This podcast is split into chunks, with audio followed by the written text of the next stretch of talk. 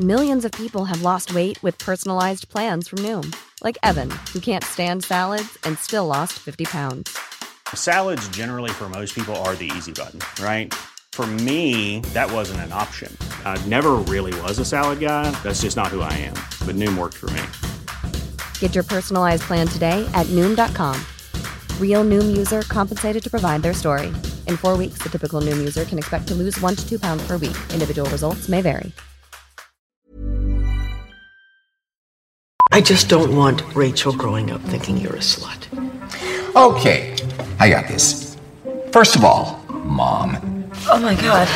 Did you sedate my mother? Kicked in just in time. She'll wake up in a couple of hours, be good as new. Think of it as my birthday gift to you. Told me to keep my mouth shut. It's the only way I had a chance. Leaving aside the fact that House is a sociopath, I have to admit that I'm I'm honestly relieved. Your mom is quite a quite a handful. What?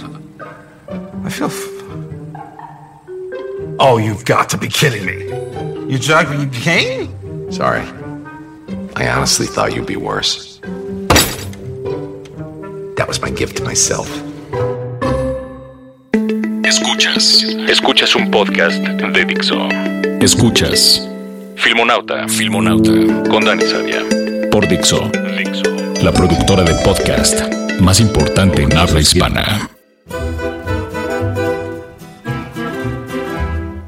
El memorable personaje de Mickey, interpretado por John Voight en la no tan memorable serie de televisión Ray Donovan, contaba en uno de los capítulos por qué se convirtió en un informante de la policía mientras estaba en la cárcel.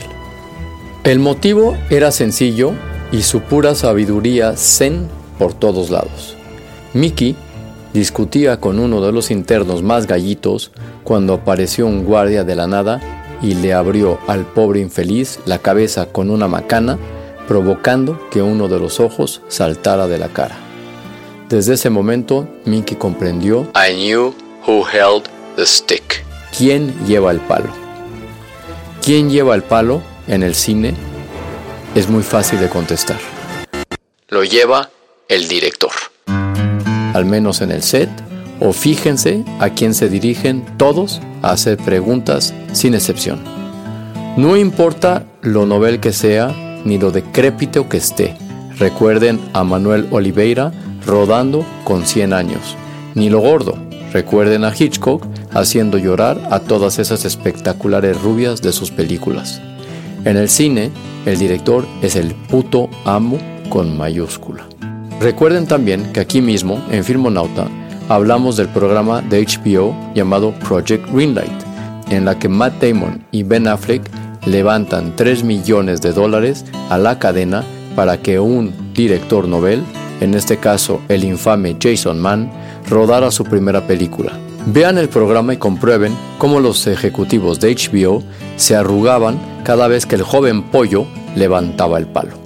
En cualquier otra profesión, a un empleado tan impertinente le habrían alojado el palo en algún cálido y oscuro lugar de su intestino. Pero no en el cine. Imagínense esta imagen. Un mexicano apodado El Negro y apellidado G. Iñárritu le dice a un güero famoso, poderoso y millonario que se meta en agua helada con una piel de oso empapada y se pase tres horas a 10 grados bajo cero. Y el güero obedece, sumiso como cordero, siempre que haya una cámara delante y que el mexicano tenga escrito director tras su silla de tijera. Lo dicho, en el cine es fácil saber quién lleva el palo.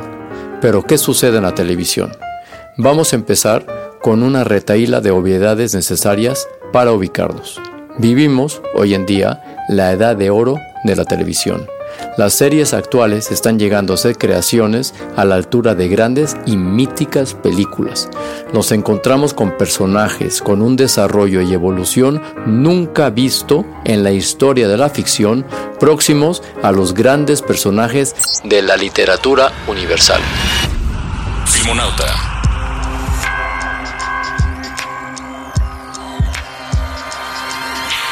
Breaking Bad, The Wire, The Sopranos, Mad Men, Game of Thrones. ¿Ya estamos ubicados? Entonces, en ficción televisiva, ¿quién lleva el palo? ¿El director? Respuesta incorrecta. No, ni mucho menos. El palo lo lleva el guionista. Sí, el guionista, ese personaje de interiores al que en cine ni se le conoce, ni se le reconoce, ni se le deja entrar al set. True Story. Pregunten también por qué nuestro negro G. Iñárritu y Guillermo Arriaga ya no se hablan. En la nueva televisión, el guionista es el rey del mambo o del guiro, dependiendo qué música les guste. Y probablemente, gracias a ese giro en el juego de poder, estamos disfrutando de las grandes series de televisión de hoy. Pero no nos llevemos a engaño no se tratan de simples guionistas, son mucho más y por eso disfrutan de un título especial que ayuda a diferenciarlos del resto de los mortales. Ellos son los showrunners. Muchas veces no es fácil diferenciar en los créditos al showrunner. El protocolo americano los nombra como executive producers y eso dificulta su identificación. Si la serie es de gran éxito, no hay confusión posible. El showrunner se convierte en una verdadera estrella de rock con audiencia propia y bula papal para hacer lo que le salga de sus mismísimas partes. Ejemplos: Aaron Sorkin, The Newsroom, The West Wing. J.J. Abrams, Lost, Alias, David Simon, The Wire, Tremé, Larry David, Seinfeld, Curb Your Enthusiasm, Matthew Weiner, The Sopranos, Mad Men, David Chase, The Sopranos, entre muchas otras vacas sagradas. Pero una vaca solo come y defeca. Un showrunner se gana con el sudor de la frente el derecho a llevar el palo. Les recomiendo el documental Showrunners, The Art of Running, a TV show de 2014 dirigido por Des Doyle y el libro Objetivo Writer's Room de dos guionistas españoles, Teresa de Rosendo y Josep Gatel. Como dice su subtítulo, se trata de las aventuras de dos guionistas españoles que consiguen meterse en la Writer's Room de The Bates Motel o en el rodaje de The Bridge, entre muchos otros shows. En el libro diseccionan el exhaustivo método de trabajo de las grandes series, la jerarquía y el papel de los equipos, los presupuestos y fechas que manejan, etc. Acabas entendiendo perfectamente por qué las grandes series son grandes. Por ejemplo, House of Cards. Filmonauta. I would have had some moral epiphany. Yes, you I would don't have. think so. Because I'm the president of the United States, and I can separate the big from the small. He wasn't small. He was a coward, and I'm glad he's dead. He had more courage than you'll ever have.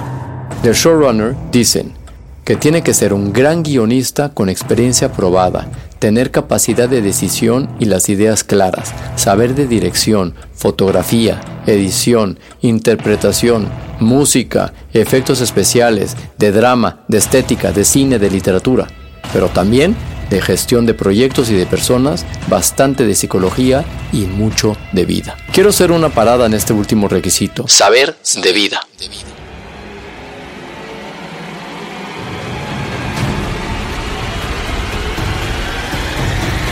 Llama la atención que la mayoría de las series integran entre sus equipos de guionistas a escritores cuyo valor es la experiencia vital. Pueden haber sido médicos, abogados, cazarrecompensas, vendedores ambulantes, no importa.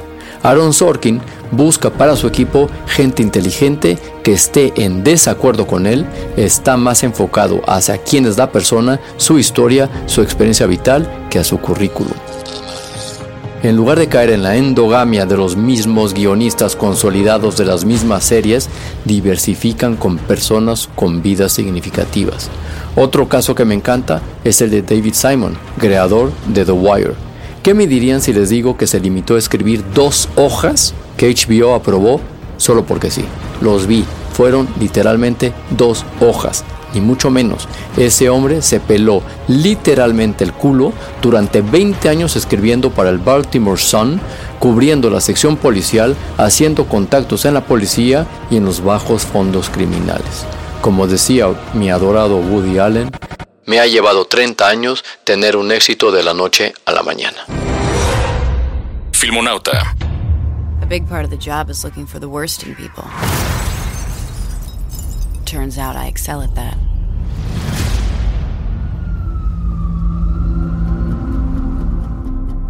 Volvamos al palo.